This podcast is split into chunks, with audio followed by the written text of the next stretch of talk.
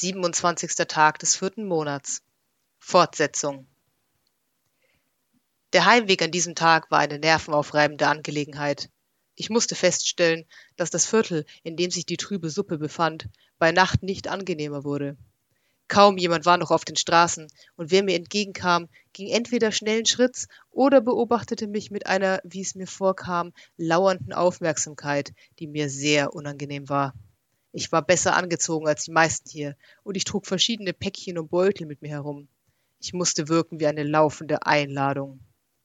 Leicht zittrig und mit einem Hemd, das mir im Rücken klebte, erreichte ich schließlich die trübe Suppe und war fast erleichtert, als ich nach drinnen trat. Im Gastraum war es nun laut und voll. Alle Tische waren besetzt, es wurde gegessen, gespielt und, soweit ich das einschätzen konnte, zu viel getrunken. Ich bahnte mir meinen Weg durch den Raum, wobei ich zweimal einem Betrunkenen ausweichen musste und einmal einem Faustschlag, der zwar nicht an mich gerichtet war, aber nicht wirkte, als ob es ihm etwas ausgemacht hätte, mich zu erwischen. In meinem Zimmer angekommen, legte ich meine Einkäufe aufs Bett, machte mich etwas zurecht und ging dann zurück nach unten. Ralayan saß an einem Tisch an der hinteren Wand. Bei ihm waren eine menschliche Frau und etwas, das aussah wie ein aufrecht gehender Wolf. Beide sahen misstrauisch auf, als ich so zielstrebig auf ihren Tisch zuhielt. Die Pranke des Wolfs glitt zu seinem Schwert. Bevor es unangenehm wurde, hob Ralayan erst den Blick und dann die Hände. Beschwichtigend sagte er, Ah, da ist er ja. Meine Freunde, das ist Gal. Gal, das sind Lara, die Frau nickte, und Skoll. Der Wolfsmann ließ die Augen einmal von meinem Kopf zu meinen Stiefeln und wieder zurückwandern. Seine Züge blieben regungslos, aber zumindest nahm er die Hand vom Heft. Ralayan betrachtete mich ebenfalls. Alles in Ordnung bei dir? Hast du alles bekommen? Ich sagte Danke, gut und ja und ließ mich auf den noch freien Stuhl sinken. Die Frau und der Wolf wandten sich wieder den auf dem Tisch ausgebreiteten Karten zu, von denen ich einige als die erkannte, die vor wenigen Nächten noch in Grimms Studierzimmer im lachenden Drachen gelegen hatten. Jetzt, da ich vorgestellt war, schien ich die beiden nicht mehr zu interessieren als der ausgestopfte Iltis an der Wand. Ich bestellte ein Bier, wobei ich mir sehr erwachsen vorkam, und eine Suppe, wobei ich mir sehr tollkühn vorkam, und nutzte die Zeit, in der ich wartete, um unsere neuesten Mitreisenden unter die Lupe zu nehmen. Der rechte von beiden, Skoll, war bestimmt über zwei Meter groß, wenn er denn stünde, hatte graues Fell und goldgelbe Augen. Ich und meine Neugierde wussten beide, dass ich ihn einfach würde anstarren müssen. Aber wir versuchten alles, um es unauffällig zu tun. Denn außer großen spitzen Ohren und großen klauenbewehrten Tatzen hatte Skoll auch große, scharfe Zähne. Neben ihm an der Wand lehnte ein gebogenes Schwert, das ungefähr so lang war wie er groß. Ich wollte den großen, bösen Wolfsmann wirklich nicht gegen mich haben. Wolfsvolk ist nicht unbekannt hierzulande. Es gibt Geschichten über sie. Man sagt, dass sie vor vielen, vielen Generationen einmal Menschen waren, die durch die Kriege weit in die unwirtlichen Lande im Osten getrieben wurden.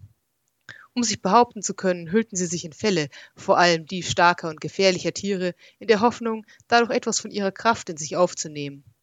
Jeder Clan erwählte sich ein anderes Tier, und anscheinend funktionierte das mit der Kraft, zumindest so in der Art, denn sie wurden den Tieren immer ähnlicher.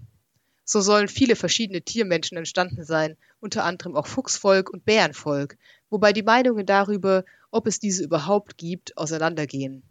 Das einzige Tiervolk, von dem zumindest ich weiß, dass es mit Sicherheit existiert, ist das Wolfsvolk. Und auch das nur, weil mir einer beim Abendessen gegenüber saß. Ob diese und weitere Geschichten auch nur annähernd der Wahrheit entsprechen, kann ich nicht sagen. Und ich habe das Gefühl, es wird auch noch eine ganze Weile dauern, bis ich Skoll fragen kann, ob er bei Vollmond zu einem echten Wolf wird, ob er Schafe besonders lecker findet oder wie das mit dem Kämmen klappt. Auf jeden Fall habe ich noch nie vorher einen gesehen und ich sollte mir vermutlich irgendwann demnächst abgewöhnen, das zu schreiben, weil ich allmählich das Gefühl habe, noch gar nichts von der Welt gesehen zu haben und von nun an täglich neue Dinge finden werde, die ich noch nie gesehen habe. Das ist ja irgendwie auch der Sinn der Unternehmung. Nun ja, wie auch immer. Vor Skoll stand eine große Suppenschüssel und eine kleinere zweite, von der ein scharfer alkoholischer Geruch ausging. Hin und wieder senkte er den Kopf und entrollte die Zunge in eine von beiden. Ich wandte mich von dem mittelmäßig angenehmen Anblick ab und betrachtete stattdessen die Frau an der anderen Tischseite. Sie war mittelmäßig groß, aber drahtig und muskulös. Ihre langen, zerzausten Haare fielen ihr auf der rechten Seite über die Schulter, auf der linken hatte sie sie abrasiert. Vielleicht, um einen besseren Blick auf die Narbe zu ermöglichen, die sich von der Mitte ihrer Nase über das linke Ohr hinweg bis an ihren Hinterkopf zog. Sie hatte Tätowierungen auf ihren Schultern und, soweit ich sehen konnte, auch auf ihrem Torso. Ihr Oberteil war zu kurz und gab den Blick auf eine Sonne rund um ihren Bauchnabel frei, als sie sich zurücklehnte, um einen Schluck von ihrem Glas zu nehmen, in dem eine goldgelbe Flüssigkeit von galertartiger Konsistenz sich etwas zu langsam bewegte. Sie fing meinen Blick auf und schenkte mir ein schiefes Lächeln.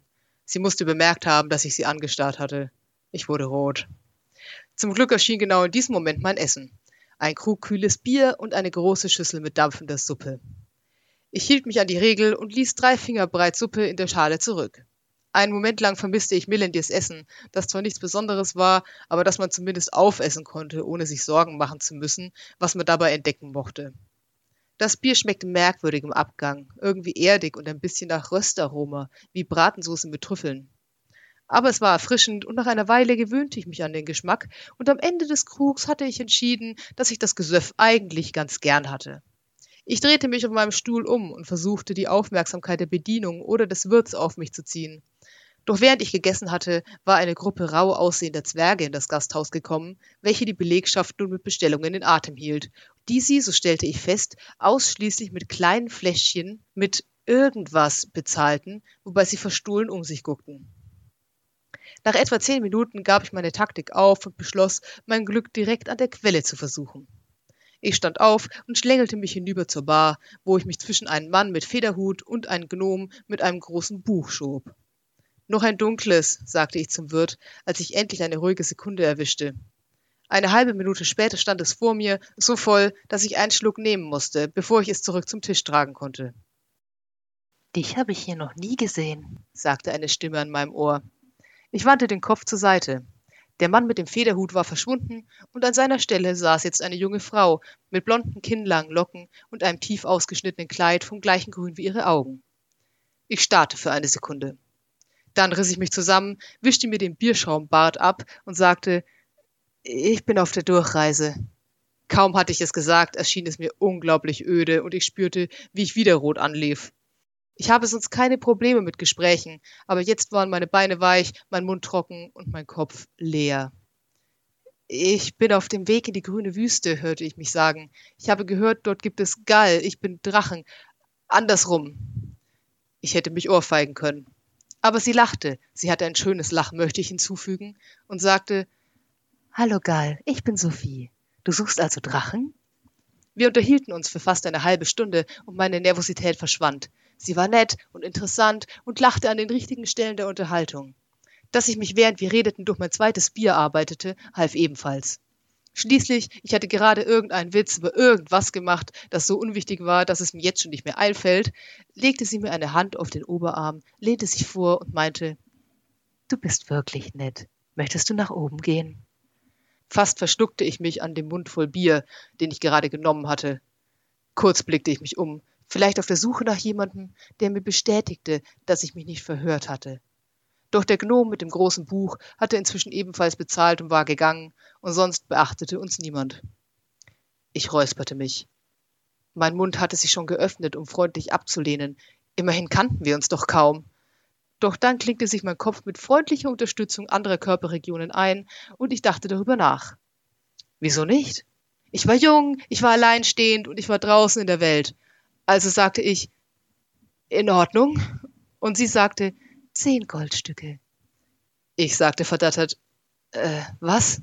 Und wenig später saß sie bei einem der Zwerge, der deutlich weniger Bedenken zu haben schien als ich, und ich stand immer noch an der Bar und hielt mein fast deren Bierkrug umklammert. Langsam löste ich mich von ihm und trat den Rückweg zum Tisch meiner Reisegesellschaft an. Doch noch bevor ich angekommen war, erhaschte ich einen Blick auf die dort Sitzenden. Der Wolfsmann und Ralayan diskutierten irgendetwas, indem sie auf einer Karte energisch hierhin und dorthin deuteten und schenkten dem Raum keine größere Beachtung. Doch Lara fing meinen Blick auf und sah mich auf eine Art mitleidig an, die mir sagte, dass sie alles beobachtet hatte. Ich drehte ab und schlich mich beschämt und verwirrt nach oben in mein Zimmer, und da bin ich jetzt und schreibe das hier. Ich bin ein Volltrottel und ein Landei.